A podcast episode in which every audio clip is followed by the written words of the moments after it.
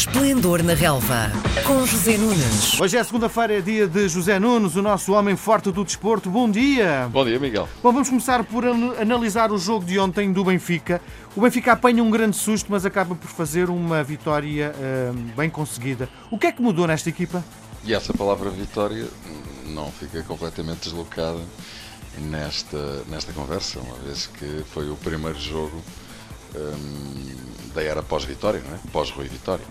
Hum, vamos ver, hum, o Benfica apresentou algumas eh, alterações eh, que me parecem significativas, desde logo o facto de ter jogado em 4-4-2 em casa, eh, digamos que até jogou para ser mais exato sistema tático 4-1-3-2, mas que vai dar basicamente ao mesmo, ou seja, Feza com Pizzi no meio campo, Pizzi ligeiramente mais adiantado comparativamente a Feza, mas depois fazia par com ele quando o Rio Ave atacava e atacou muito, e depois dois extremos assumidos, serve de um lado, Salvi do outro, e dois avançados, e essa é que é a grande novidade, João Félix nas costas de Seferovic. E estes dois homens pintaram a manta, fizeram um grande jogo, qualquer um deles. Seferovic está num momento absolutamente eh, sublime, francamente. Nos quatro golos, não é? Sim, e nunca pensei que, que e creio que muitos me acompanharão nesta apreciação, que Severovic atingisse um, um nível tão alto na equipa do Benfica, que não, é, não são só os gols que ele marca, como disseste, é a forma como ele joga, como ele assiste, como ele se entrega ao jogo, a velocidade, a rapidez, a mobilidade.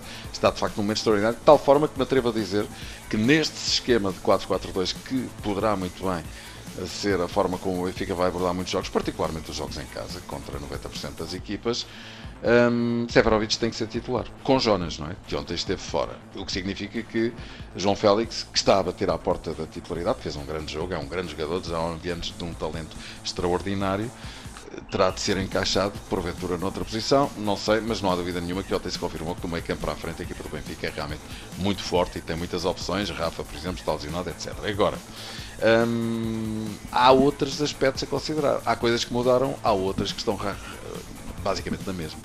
E a forma como o Benfica defende é absolutamente calamitosa, não é? O Benfica aos 20 minutos perdia por 2-0. Há 17 anos que não recuperava um resultado destes. E isto significa que há qualquer coisa a nível mental que mudou.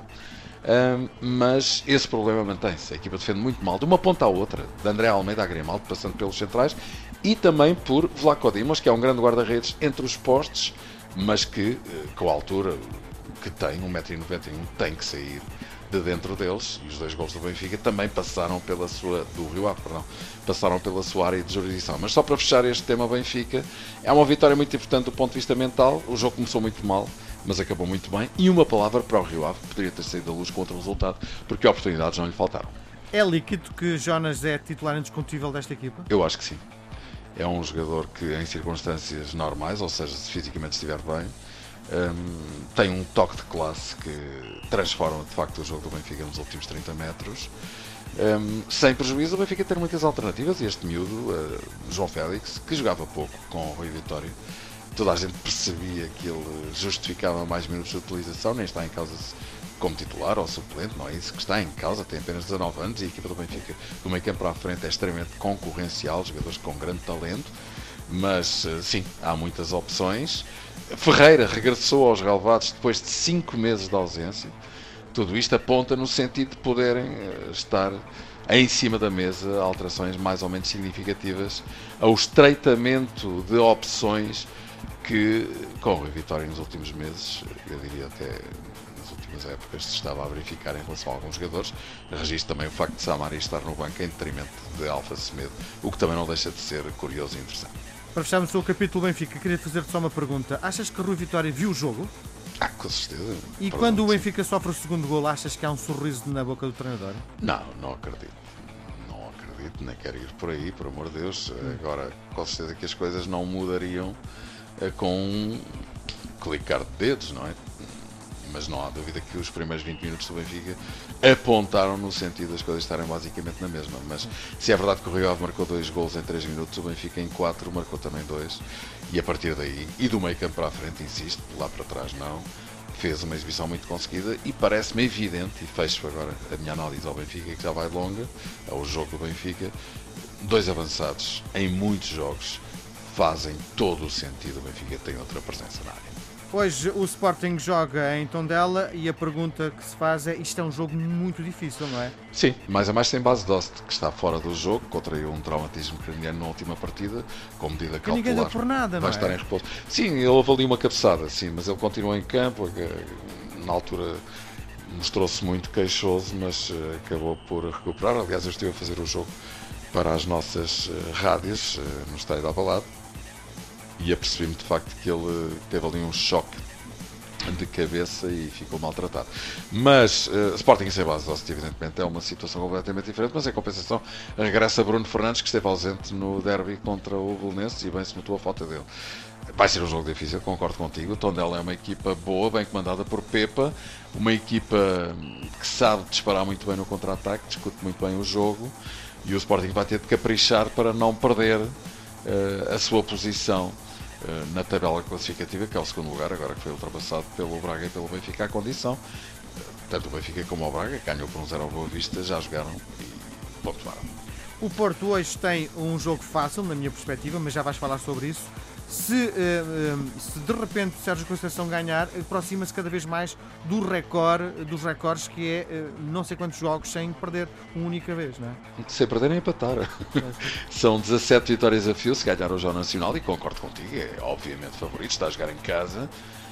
O Porto vai chegar aos 18 jogos consecutivos, sempre a ganhar, desde que perdeu na luz o clássico feito ao Benfica, o que é absolutamente extraordinário.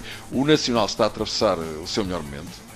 Eh, é uma equipa que, curiosamente, e tal como o Rio Ave ontem na luz, esteve a ganhar por 2-0 em Alvalade também, com poucos minutos de jogo, se te recordas, e depois acabou por ser goleado, um bocadinho à imagem daquilo que aconteceu ontem com o Rio Ave no Estádio da Luz. Mas é uma equipa que está a atravessar de facto uma boa fase, uma equipa que joga desinibida. Eh, Costinha é um treinador que advoga um futebol positivo e pelo menos espetáculo não vai faltar. E não admirava que o Nacional até pudesse marcar no Dragão, mas com certeza que em circunstâncias normais o Porto marcará mais e ganhará o jogo. Para fecharmos a nossa conversa, próximo fim de semana há, há um jogo muito grande, muito importante, o Sporting Porto. Verdade, em Alvalade, sábado, às 3 da tarde, o que se saúda por contraponto, por exemplo, com este Porto Nacional que vai ser disputado às 9 e um quarto. Isto é um bocado como as discotecas que sobrem a pista às 2 da manhã. É um exagero.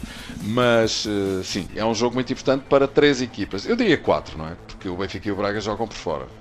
Ahm, porque estão à espera, evidentemente, que o Sporting consiga travar o Porto e com isso mitigar a desvantagem, por exemplo, no caso do Benfica, que já é muito grande, de 7 pontos para a equipa de Sérgio Conceição. E por outro lado, vai ser um aferidor do que é que vale o Sporting de Kaiser nesta altura e de como é que o Porto vai encarar esta expedição a Lisboa. Um, perdeu na luz, ganhou no Estádio Nacional ao Belenenses com extremas dificuldades, no último instante, aos 97 minutos, com um penalti. Uh, portanto, eu acho que é com certeza um grande happening eh, futebolístico ainda por cima há uma hora maravilhosa. Não é domingo, mas é sábado, em todo o caso, e é às 3 da tarde, o que evidentemente nos faz ter nostalgia da nossa infância Isso. quando ouvíamos os guinhos na rádio, não é? Muito bem. Nós voltamos a conversar na próxima segunda-feira. Um grande abraço. Combinadíssimo, Miguel. Um grande abraço e para todos os que nos ouvem também. Às segundas-feiras, José Nunes comenta a jornada desportiva. Esplendor na relva, às 10h20, na RDP Internacional.